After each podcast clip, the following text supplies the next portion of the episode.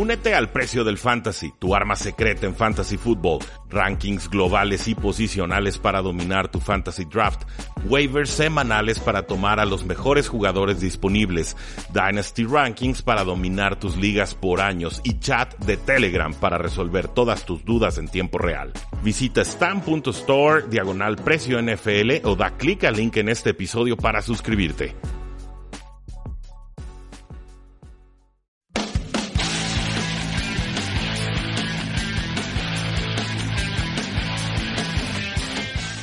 Saludos a todos y bienvenidos a un programa más de Tres y Fuera, donde la NFL no termina y nosotros tampoco. Mi nombre es Rudy Jacinto, eh, me encuentran en Twitter como arroba NFL y es para mí un gusto, como siempre, poder platicar sobre todo, todo, todo lo que sucedió en la semana 4, por mucho la semana más caótica que hemos tenido en esta temporada NFL 100. Una semana en la que creo yo hay mucho ruido, pero poca señal. Con esto me refiero a que, a que hay resultados muy escandalosos, pero que creo yo no se van a terminar confirmando como tendencias a lo largo de esta temporada. Los invitaría a que especuláramos, sí, hay que darle la importancia a los resultados que se dieron, por supuesto, pero no llegar a conclusiones apresuradas porque tal o cual equipo haya impresionado o porque tal o cual equipo haya decepcionado. Eh, sin más preámbulo, creo que es momento de entrar al top 10 de la semana 4. Punto número 1 la muerte del favorito. Habían grandes favoritos en esta semana 4 y muchos de ellos terminaron cayendo. ¿Quién se salvó?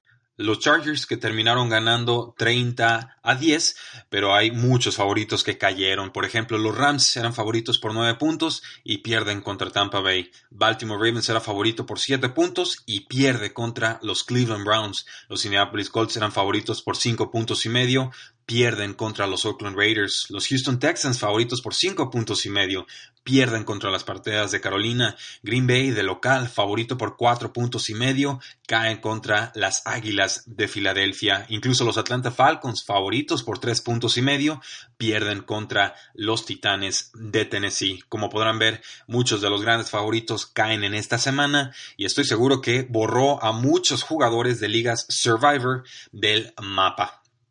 Punto número dos, el head coach Matt LaFleur hace todo al revés. Cuando tenían que pasar, corrían, cuando tenían que correr, pasaban. El momento más claro en el que sucede esto fue en esa serie ofensiva final que tuvieron los Green Bay Packers, en la cual eh, cuatro jugadas desde la yarda 1, básicamente era desde la yarda 1, y hacen cuatro jugadas de pase. Cada pase era peor que el anterior. Nada más para ser muy claros, ¿qué nos dicen o qué nos dictan las métricas avanzadas? Nos dicen que en general es más conveniente pasar que correr, que es más eficiente mover el balón por aire que moverlo por tierra, lo cual intuitivamente pareciera ser muy lógico. Sin embargo, hay circunstancias muy específicas de down y de distancia en la cual sí conviene correr el balón en lugar de pasar. Una de ellas es corto yardaje, cuarta oportunidad, tercera oportunidad y uno, tercera o cuarta y dos, y también en zona roja. Sobre todo si estamos hablando de una tercera y uno ya en zona de gol, o cuarta y uno en zona de gol. No logran convertir, no logran anotar y pierden un partido que los Packers tenían sumamente controlado al principio del encuentro. Triste, pero cierto, y además durante largos transcursos del partido no pasaban cuando, eh, bueno, decidían correr y estamparse contra esa poderosa línea de las Águilas de Filadelfia. Entonces, este segundo punto se lo dedicamos al head coach Matt LaFleur y quizás a Aaron Rodgers, que pudo haber tenido alguna injerencia en decidir pasar tanto en zona roja de forma improductiva. Punto número dos, Matt LaFleur hace todo al revés. Dolores de crecimiento, head coach nuevo, eh, pero definitivamente tendrá que aprender de esto y si no lo hace va a tener más derrotas eh, complicadas por decisiones erradas que toma en el campo. Punto número 3. Los muertos vivientes. Los Titans vencen a los Falcons 24 a 10 y Marcus Mariota se vio bien. 18 a 27 pasos completados, 227 yardas y 3 touchdowns, encontrando dos veces a AJ Brown y una vez a Corey Davis en zona de anotación. Cada uno de estos receptores tuvo casi 100 yardas totales y despedazaron a los cornerbacks Desmond Trufant y Isaiah Oliver. Los Browns vencen 40-25 a los Ravens y Baker Mayfield no tuvo un partido tan brillante, 20 de 30 pases completados, 342 yardas, un touchdown y una intercepción. En realidad los que brillaron fueron Jarvis Landry, el receptor abierto, y Nick Chubb, el corredor. El que estuvo desaparecido en combate fue OBJ o del Beckham Jr. Seguramente aparecerá más adelante en la temporada, pero vale la pena recalcar que en este juego tuvo apenas 2 de 7 targets atrapados para 20 yardas. Eh, los Raiders, 21 de 31 pases completados por Derek Carr, 189 yardas y 2 touchdowns, terminan venciendo 31-24 a unos Colts que se vieron muy abajo en el marcador muy rápido y no pudieron establecer su plan de juego. Así que punto número 3, los muertos vivientes, equipos que parecía se iban cayendo por la borda, se iban por el acantilado de la temporada, aquí reaparecen y reviven sus esperanzas en la campaña. Punto número 4. La AFC este será competitiva pronto, pero no hoy. Los Patriotas sobreviven 16 a 10 contra los Buffalo Bills en un duelo sumamente defensivo. A mí me queda claro que Josh Allen no es la solución como quarterback de los Buffalo Bills, por lo menos no lo es en este momento y yo no creo que lo vaya a ser nunca. Entiendo que le tengan paciencia, es un quarterback de segundo año, pero simplemente no lo veo con Josh Allen. Ahora, Tom Brady jugó su peor partido en mucho tiempo, completó apenas 18 de 39 pases para 150 yardas, sin pase de anotación y una intercepción.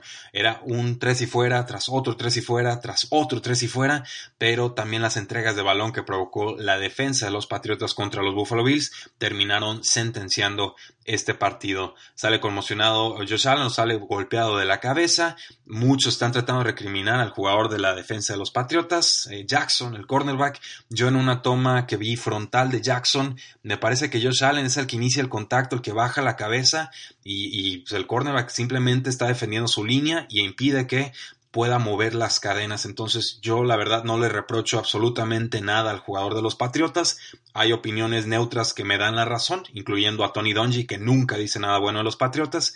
Entiendo si deciden tener una opinión distinta, pero eh, yo voy a confiar en lo que me dicen mis ojos y mis ojos me dicen que esa jugada la provoca Josh Allen, aunque él termina siendo el más afectado en ese encuentro. Ahora, Josh Allen también lanzó tres intercepciones, entonces si la defensa de los Bills es de, veras, es fuerte, es férrea, le va a complicar la vida a muchos equipos esta temporada, pero mientras no mejore su quarterback o encuentren un nuevo quarterback, yo no puedo dar en ningún momento a los Buffalo Bills como contendientes serios a llevarse la AFC este. Punto número 5, impostor. Devuélvenos a Jared Goff. Eh, Jared Goff ha soltado el balón en colegial 23 veces en tres temporadas. Estamos hablando de unos 37 partidos en Cal, que es donde jugaba. En este juego comete un fumble tardío que se convierte en un fumble six, ahí provocado por Ndamon Konsu, y con eso Tampa Bay confirma la sorpresa más grande de la jornada a mi eh, parecer, incluyendo también la, por supuesto, la de los Browns sobre los Baltimore Ravens. Ha tenido problemas Jared Goff defendiendo o cuidando la pelotita.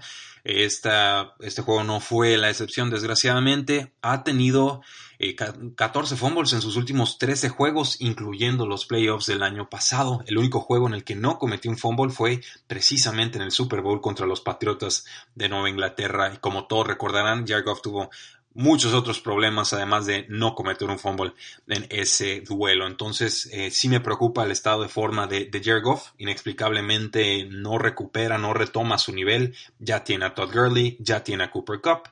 Eh, y a pesar de que estos jugadores están participando de forma adecuada, simplemente no produce. Creo que la línea ofensiva también le está quedando de ver, pero no nos termina de explicar por qué este quarterback ya no tiene anticipación y ya no parece tener precisión y no sabe ahora cuidar la pelota. Creo que Jared se tarda de repente demasiado en soltar la bola y ahí es donde lo terminan eh, capturando.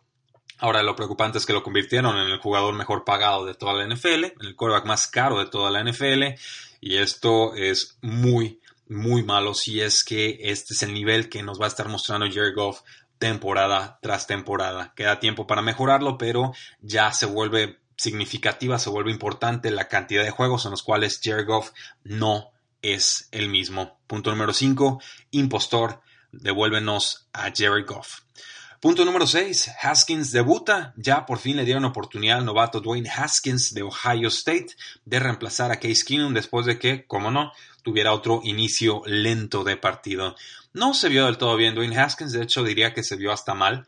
9 de 17 pases completados, 107 yardas y lanzó tres intercepciones en esta derrota de los Redskins de la semana 4, 3 a 24 contra los gigantes de Nueva York. Le faltan receptores importantes, es cierto, el novato Tarek McLaurin no participó en este juego, Jordan Reed no se recupera de su conmoción de pretemporada, eh, pero sí se tardaba en soltar los pases y sobre todo eh, algunos pases eh, no los mandaba con la fuerza suficiente, no le llegaban a sus receptores a tiempo y en forma. Ahora van a jugar contra los Patriotas de Nueva Inglaterra en la semana 5. La gran pregunta para los Redskins, ¿quieren mandar el matadero a su novato o van a volver a probar con Case Keenum? Yo a estas alturas de la temporada y con el récord tan malo que tienen los Redskins, pondría el novato ya de aquí hasta que acabe el año. No me importa si pierde por paliza, no me importa si lanza intercepciones, no me importa si la línea ofensiva no está, no me importa si sus receptores estrellas aparecen o no hay que darle snaps a Dwayne Haskins, es una realidad. Eh, vamos exponiéndolo quizás al esquema defensivo más complicado de toda la NFL, que podría ser Bill Belichick y los Patriotas de Nueva Inglaterra. Por lo menos le servirá de, aprendizaje y por supuesto Case Keenum no es el futuro ni la respuesta para esta eh, franquicia. Por lo pronto, eh, qué bueno que ya le dieron oportunidad a Dwayne Haskins, pero no confío en Jay Gruden como head coach, no confío en ese, en ese equipo, no confío en ese general manager, por supuesto que no confío en ese dueño. Va, va, a ser difícil que puedan desarrollar bien a Dwayne Haskins mientras no hayan cambios significativos en esa franquicia. Punto número 6. Haskins debuta. Punto número 7. La Minshew Mania es de a de veras llegaron los Jacksonville Jaguars y lograron sacar en el último segundo un partido bastante complicado contra los Denver Broncos. Y Gardner Minshew no fue superestrella, pero hizo jugadas de superestrella. Completó 19 33 pases para 213 yardas, 2 touchdowns y 0 intercepciones en este juego en el que ganan 26 a 24 sobre los Denver eh, Broncos. Ahora sí que la, euforia es, seria, el futuro y el presente parece ser eh, Minshew, Gardner Minshew, este jugador revelación novato que parece va a dejar a Nick Foles en la banca si mantiene este eh, nivel. Le lanzó un pase de touchdown al corredor novato Recall Armstead hizo fallar a tres defensores antes de soltar ese pase. Después encontró a su ala cerrada James O'Shaughnessy, eh, un pase en el sim, un pase bastante, bastante bueno. Y luego lanzó un pase corto a DJ Shark que terminó siendo anulado por un castigo. Eh, ha sido bueno extendiendo jugadas. Eh, no era fácil jugar contra los Denver Broncos, a domicilio sobre todo. Y bueno, logra mover las cadenas lo suficiente para que se llevaran este partido con el reloj a 0.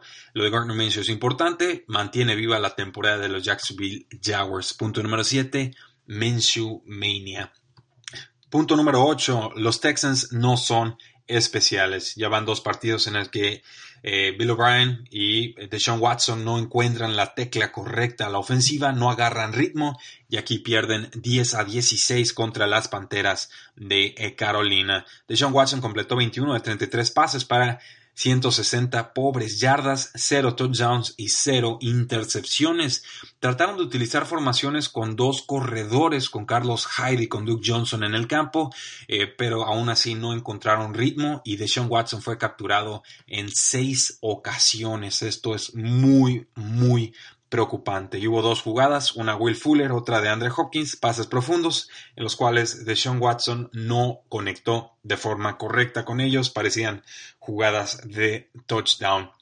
Veremos si pueden mejorar a la ofensiva, pero eh, a mí me queda muy claro que a Bill O'Brien le queda bien grande este equipo y que no merece de Sean Watson y que por más poderoso eficiente que pueda ser de Sean Watson en general, lo que hace Bill O'Brien en estos momentos no es óptimo para el futuro de la franquicia. Punto número 8. Los Texans no son especiales.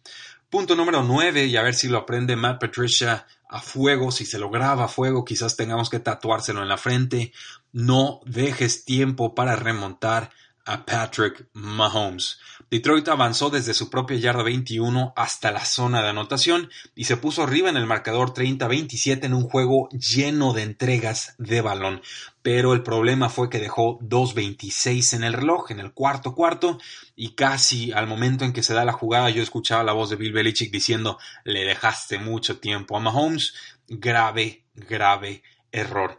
13 jugadas después, los Kansas City Chiefs, sí, con situaciones de tercero y largo y con la magia de Patrick Mahomes, terminan anotando el touchdown que acaba siendo decisivo. Punto número 9, no dejes tiempo para remontar a Patrick Mahomes. Detroit pudo haber evitado esta situación siendo más cauteloso con el reloj, se aborazaron, fueron a anotar rápido y pagaron el precio. La cara desencajada de Matt Patricia lo expresaba todo, pero esta era una situación fácilmente evitable, les valió, quisieron anotar rápido, se fueron por la grande y cometieron un gravísimo error.